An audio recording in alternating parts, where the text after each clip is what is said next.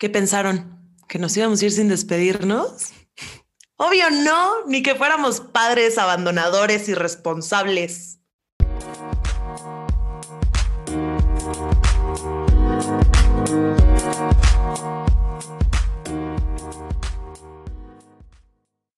Hola, yo soy María. Hola, yo soy Di. Y yo soy Pau. Y estamos de vuelta. Hemos vuelto. muy emocionadas. ¿Cómo están?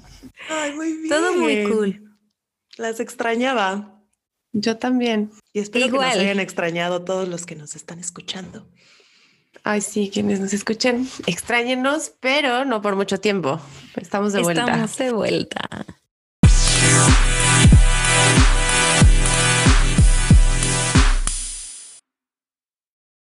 Y bueno, en este episodio buscamos hacer una recapitulación de momentos que consideramos importantes en el feminismo, en el feminismo mexicano. Y pues vamos a recapitular empezando por el 25 de enero en que se arrancó el año protestando desafortunadamente una vez más en Bellas Artes por feminicidios ocurridos, específicamente el de las activistas Junuen López e Isabel Cabanillas en Morelia y Ciudad Juárez respectivamente. A vivir protestando. La tristeza, ¿no? Que tengamos como que cada año que, que empezar y que terminar así la vuelta al sol y que tengamos que acostumbrarnos a vivir con noticias de feminicidios. Y darnos cuenta que al final los monumentos son más importantes que las propias protestas. Em, recuerdo esa vez, ah, claramente Bellas Artes estuvo eh, protegido con láminas que incluso se quedaron hasta la marcha del 8 de marzo. Y bueno, mientras nosotras protestábamos por nuestras hermanas desaparecidas, el presidente andaba vendiendo sus cachitos de el avión presidencial. no sé si recuerdan eso. Em, y bueno, parte de las consignas que, se daban era justo el a cómo el cachito de justicia, ¿no? Y a través de eso, pues la fiscal general de justicia de la Ciudad de México, Ernestina Godoy Ramos, presentó la iniciativa de la ley Ingrid justo por el eh, feminicidio de Ingrid Escamilla, en donde fotos de, su cuerpo fueron expuestas en los medios de comunicación y se impulsó esta iniciativa para evitar que se difundieran pues estas imágenes, ¿no? Esto está cañón porque me choca pensar que se necesita una ley para evitar que los funcionarios no filtren imágenes de las mujeres que son asesinadas. O sea, asca otra vez. Suena absurdo, ¿no? Como tener que hacer una ley para protegernos de quienes nos protegen, entre comillas. Pero bueno, patriarcado. Y pues bueno, el 6 de marzo tuvimos un evento enorme en Puebla, fue la marcha universitaria con una asistencia histórica. Y pues bueno, hartas y hartos de las desapariciones y de los asesinatos entre estudiantes, se congregaron más de 150 mil en toda la ciudad para protestar contra el gobierno y exigir justicia y seguridad. Así que mm, yo no pude estar, pero... Yo sí estuve, sí. Y creo que en algún capítulo habíamos como platicado, ¿no? Creo que en el de Feminista en Cuarentena, cómo habíamos arrancado este 2020 y pues yo lo arranqué ahí justo manifestándonos por las ineptitudes del gobierno estatal y de las autoridades universitarias, ¿no? Fue una marcha increíble y de ahí pues el oleaje continuó jalándose hacia el 8 de marzo y pues fue también una marcha histórica quiero hablar como primero a nivel estatal. En Puebla no se había presentado una marcha feminista de este tamaño y creo que es importante recalcarlo. Pero bueno, fue a nivel, gracias a que en, estados y en otros lugares empezaron a crecer estos, este movimiento específicamente, es que a nivel mundial se volvió algo nunca antes visto, ¿no? O sea, yo creo que nunca nos habíamos reunido tantas mujeres. ¿Ustedes qué tal lo vivieron? Ya platicamos también, tenemos un capítulo de nuestra primera marcha feminista. Ay, para mí fue súper especial. Fue mi primera, marcha? Sí, fue mi primera marcha. Fue contigo, eh, María. Mm. Fue con mis otras dos mejores amigas. Solté el tema de que yo fui víctima de abuso infantil y traía una pancarta diciendo yo sí te creo y me bajó. Me acuerdo muchísimo que remataste con eso. Sí, yo tengo síndrome de ovario poliquístico, entonces para mí que me baje es así como, wow, y sucedió ese día, entonces fue hermoso y pues recapitulando justo que empezamos este proyecto como feminista en cuarentena, pues seguimos en cuarentena. Amigos. Y también hablamos de menstruación en uno de nuestros capítulos que se llama menstruación, entonces ahí también pueden conocer, si todavía no nos escuchan y este es su primer capítulo, ahí pueden escuchar un poquito de lo que está diciendo Pau y de todo esto que estamos incluso recapitulando. Y aunque nos hayan escuchado, vale la pena que puedan repasar los episodios anteriores. Y después de la marcha del 8, eh, tuvimos por primera vez un paro nacional eh, que fue nombrado con el hashtag Un día sin nosotras. También se, se mencionaba con el, el 9 Nadie se mueve y esto nació eh, a través de la convocatoria de colectivas feministas en donde justo se, se invitaba a que las mujeres desapareciéramos un día. Eh, la verdad fue impactante porque el domingo 8 estábamos todas en las calles marchando a nivel nacional en todas las ciudades importantes del país eh, y al día siguiente no estábamos en las oficinas, no estábamos en el transporte público, no estábamos en las escuelas, en las universidades, no estábamos en las calles. Eh, sin duda alguna, el, tema o, el mensaje era pues hacer, generar conciencia en todos aquellos que aún dudan, ¿no? De los feminicidios y que aún eh, prefieren los monumentos a a nuestras hermanas desaparecidas y justo era, bueno, piensa, reflexiona, ¿qué pasaría si hoy tu hermana es la que no está?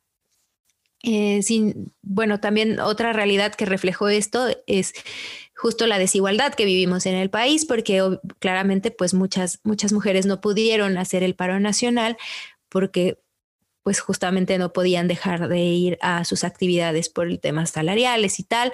Em, pero bueno, eh, fue algo impresionante que esperemos que pueda continuar eh, los siguientes años, que ya sea como parte de la agenda feminista y que sea cada vez, se unan cada vez más mujeres, ¿no? Sí, y que las empresas dejen de darnos permiso de faltar a nuestros trabajos. No, no, no, no necesitamos eso. Eso también estaría genial que sucediera. No necesitamos permiso. Sería increíble que sucediera que, que no, no nos están dando permiso, solo no vamos a asistir. Con permiso.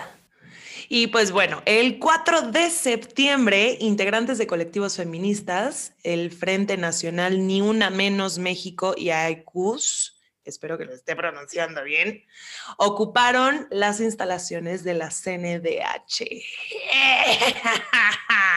Qué momentazo, ¿no? Sí, y que también lo comentamos con nuestras invitadas, con Claudia de la Garza y con Endira Derbez, en, en el episodio donde las entrevistamos, también les preguntamos su opinión sobre el tema de, de la Ocupa. Ahora, antes. Y del arte. Y del arte. Habían intervenido las chicas. Exactamente. No, si estamos en todo, estábamos a tope. Eh, bueno, igual en septiembre, el 14 de septiembre, desde, desde esta ocupa que hacen las compañeras en la CNDH, se convoca a la antigrita de independencia, que fue un acto donde se reprueba a la nación por las víctimas de feminicidios. No recordemos que las víctimas de feminicidios no solo son las mujeres asesinadas, son sus familias, y también una reflexión que cabe aquí, ¿no? Em, justo las mujeres podemos celebrar la independencia, justo hay independencia, hay libertad en México cuando tenemos que salir a las calles con miedo, inseguras, vistiendo de tal o cual manera, eh, venerar a esos héroes de la patria, todos hombres, eh, señoros em, y tal, ¿no? Entonces, em, sin duda este, este movimiento, este la antigrita, pues tiene mucho más significado que del, que pudiéramos imaginar, ¿no? Y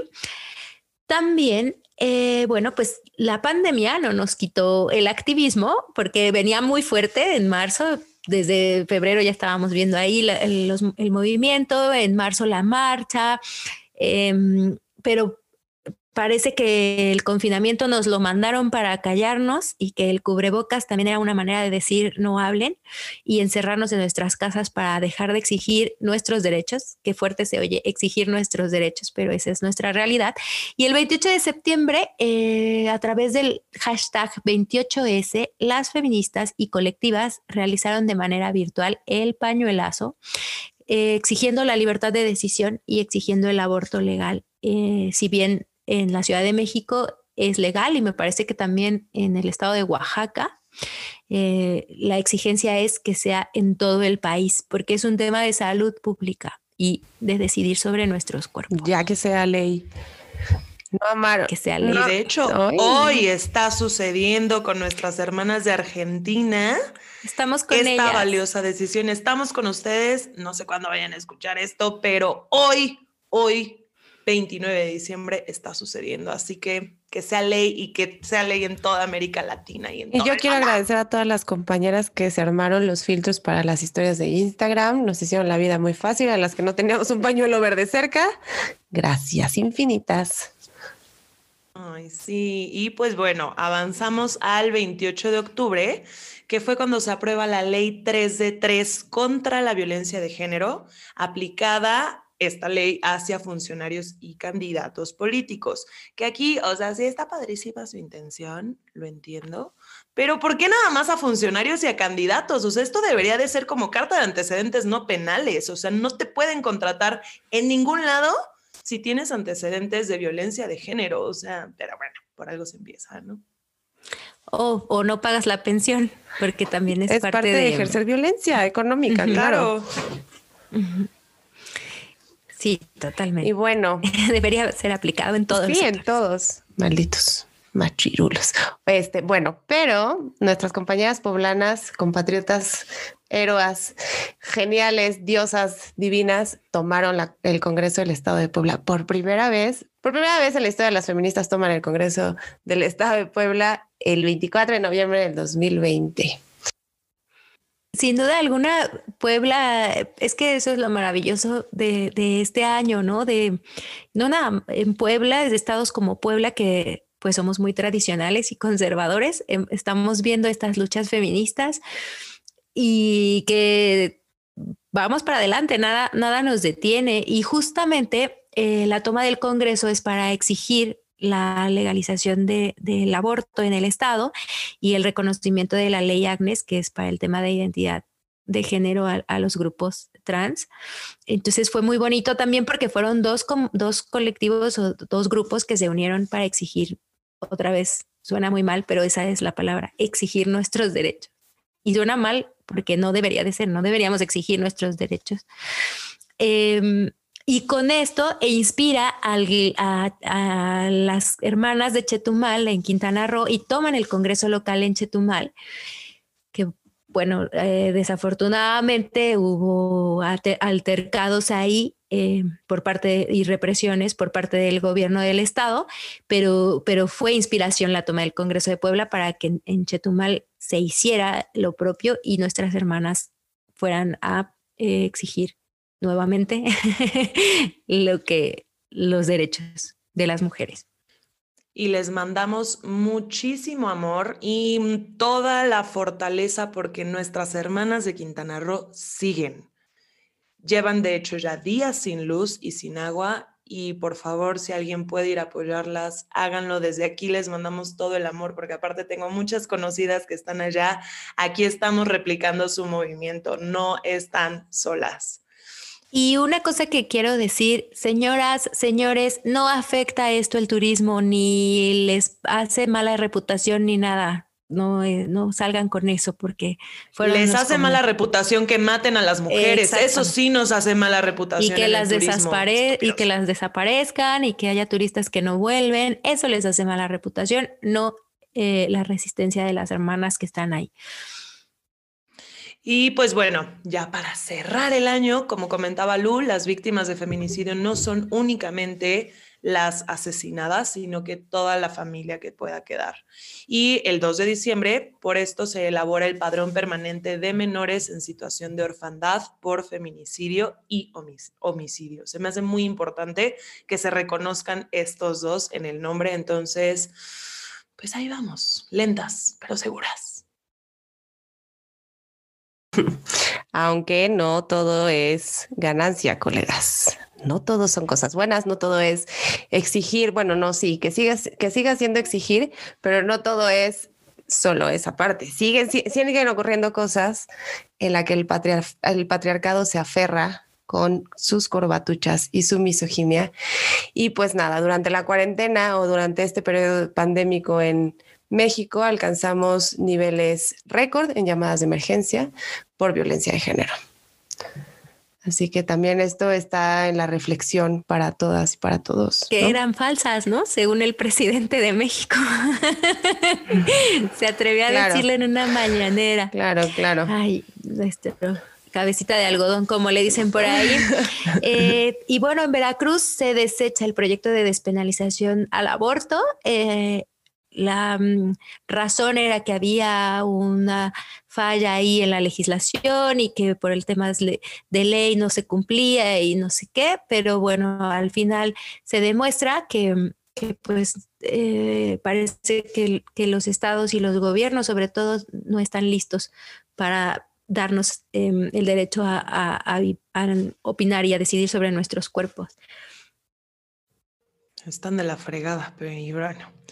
Y pues también la Cámara de Diputados dijo que pues nuestros productos de higiene femenina van a seguir teniendo impuestos, porque obviamente menstruar es un lujo. Entonces, pendejos, perdón, pero se les tenía que decir. Alguien los tenía que decir, sí, sí, sí. No lo siento. Seguro, o sea, seguro no fuiste la primera ni seas la última que se lo repita, ¿no? Pero bueno, sí, estamos a esos niveles. Y em, eh, eh, tomando como, como referencia la marcha nuestras compañías de Quintana Roo, pues vale también mencionar que una de las catástrofes que ocurre es que disipan esta primera manifestación con balazos, ¿no? La, la, policía municipal o estatal, la verdad no, no tengo ese dato, pero intenta disipar y disipa la marcha y sí hay personas heridas. Entonces, mm, y pues este año también em, hubo una pérdida muy importante para el movimiento feminista, sobre todo en Estados Unidos, que fue el fallecimiento de Ruth Bader Ginsburg, magistrada de la Suprema Corte de Justicia de dicho país y quien fue eh, durante su trayectoria defensora e impulsora de los derechos de la mujer y de la comunidad LGBT Y sin duda alguna se volvió, a pesar de sus noventa y tantos años, se volvió un referente feminista para las nuevas generaciones y, pues fue una desafortunada pérdida y, y muy triste. Es un referente para todas las minorías en Estados Unidos y si quieren conocer más sobre ella, hay libros, hay películas en Netflix y hay documentales. Chequenlos porque neta son unas joyas. Y pues bueno, así como Ruth Bader Ginsburg, tuvimos muchas otras figuras que afortunadamente nos devolvieron la fe en la diosa madre Pachamama y pues una de ellas fue Olimpia Coral creadora e impulsora de la ley Olimpia, aprobada a nivel federal el pasado noviembre.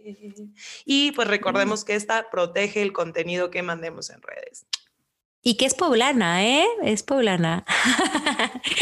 Eh, y es, es, de, es más cerca de tus lugares que de los nuestros. De, de la Sierra Norte de Puebla, de Huauchinango. Em, y pues es un orgullo para todas las poblanas y serranas y todas las mujeres. Y otra gran mujer que, que podemos reconocer este año es sin duda Olga Sánchez Cordero, que es la, es abogada y primera mujer en la historia de este país en ser la secretaria de gobernación, ¿sí? La primera, 2020, la primera mujer ocupando el puesto en la Secretaría de Gobernación. Y este año ella quedó como jefa de Estado cuando el presidente viajó a Estados Unidos a su gira esta que hizo por Washington. Entonces fue un hecho histórico. Entonces fue la primera vez también que tuvimos una mandataria mexicana, aunque, aunque haya sido por un par de Yo también espero que ya empecemos a terminar con tener primeras veces de mujeres, ¿no? O sea, que ya, güey, que ya no, o sea, está chido que sea un hecho histórico y, e importante, pero creo que justo ya también estamos en un momento en el que somos eso y podemos dar mucho más. Y bueno, eh, otra mujer importante que ha sobresalido no este año, no solo en este año, pero bueno, la nombramos aquí, Kamala Harris, vicepresidenta electa de los Estados Unidos. Y bueno, es la primera vez que una mujer es elegida para ocupar ese cargo, hablando de terminar con las primeras veces, pues ya, ya es la primera vez que ocurre en Estados Unidos y está a algunos días de tomar el, el cargo. Entonces, este, bueno, también podemos continuar con otra gran mujer, Alexandria Ocasio Cortés. Somos fans también de Alexandria, activista y, activista y política estadounidense diputada reelecta por el Distrito 14 de Nueva York, quien ha denunciado públicamente la violencia machista en el Congreso, ¿no? Una mujer que hemos visto estos discursos increíbles que se avienta con una fuerza y una voluntad única y bueno, ¿Ustedes qué opinan al respecto, chicas? Ay, la amo muchísimo. La amo. Aparte tiene una elegancia y una forma de decir las cosas que es, es, maravillosa, es maravillosa, está súper preparada. Sí. fue reelecta y aparte tiene orígenes latinos, entonces es súper importante, no sé, me encanta. Y pues bueno, también queremos reconocer la labor de las tesis el colectivo chileno feminista, quienes crearon el performance Un violador en tu camino. Y pues este fue creado evidentemente a forma de protesta por la violencia de género y evidentemente fue creado en 2019, pero durante 2020 nos sirvió de himno para todas las marchas y pues no queríamos pasar de largo su preciosa labor. No tengo el dato completo, pero se tradujo a muchísimos otros idiomas. O sea, sí es un himno que este año el 8M se estuvo coreando a lo largo y ancho del globo terráqueo, que está terminando una vuelta al sol. Así que chidas las tesis. Ay, qué chido. Imagínense conocerlas. De Chile para el mundo. Ay, sí. Y mm, bueno, pues una mujer que se ha destacado muchísimo este año es, y que a lo mejor no habíamos escuchado de ella porque literal sí está del otro lado del mundo, es Jacinda, Jacinda Arden, quien es la primera ministra de Nueva Zelanda, quien fue reelecta como primera ministra de Nueva Zelanda el pasado octubre o noviembre de este año y bueno, ella ha sido reconocida como una de las líderes más eficientes del mundo por cómo manejó la pandemia en su país. Entonces, eh, demostró que no solamente las mujeres podemos ser excelentes gobernantes, sino que también podemos manejar una pandemia mundial. y pues siguiendo con eso, eh, queremos reconocer a las médicas, enfermeras, maestras y madres de todo el mundo que dieron todo de sí para continuar con sus labores de la mejor manera a pesar de esta contingencia internacional y de esta crisis sanitaria. Sin duda alguna, ellas, las que están tanto en la primera línea de atención eh, a la salud como las mujeres que han tenido que estar encerradas en casa atendiendo su trabajo a sus hijos y sus familias, son así como las maestras que han seguido su vocación de enseñar y educar a los niños del mundo, son nuestras heroínas este 2020 y desde Ultracínicas queremos aplaudirles y reconocerlas. Gracias. Gracias de verdad. Gracias. Oigan, y a la científica húngara que fue la creadora de, de la base de la vacuna del COVID, que bueno, podemos también aplaudirle. Y pues bueno, Fátima, Ana Paola, Diana Raigosa, Elizabeth Montaño, Elsie, Dana Reyes, Mirella Rodríguez, Marcela Alemán, Jessica González, Ayelín, Kenia Inés, Maricela Escobedo, Bianca, Sofía Alejandra, María de Jesús Jaimes, Sandra Ibedo Ochoa, Dulce María, Hermanas de Hidalgo, Jalapa, Tijuana, Oaxaca, Chiapas, Morelia, Quintana Roo, Puebla, Tlaxcala y a todas todas, todas, seguimos juntas, seguimos con ustedes, por ustedes, por nosotras y por todas las que vienen. No olvidemos que los feminicidios incrementaron un 8.9%.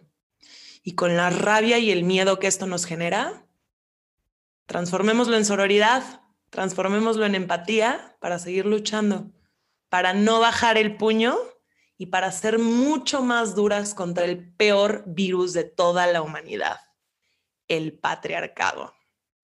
¡A tumbarlo! Pues qué bellos momentos hemos recapitulado, ¿eh, chicas?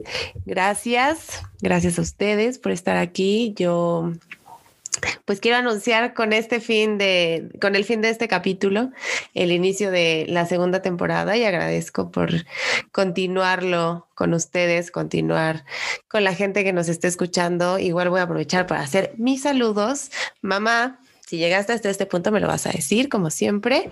Eh, y saludos a Bris, que ya volvimos. Vamos a estar a partir de hoy. El siguiente capítulo es para el 15 de enero y así nos vamos a estar viendo quincenalmente para darnos chance entre todas, darnos espacio suficiente y darles mucho mejor material, chicas.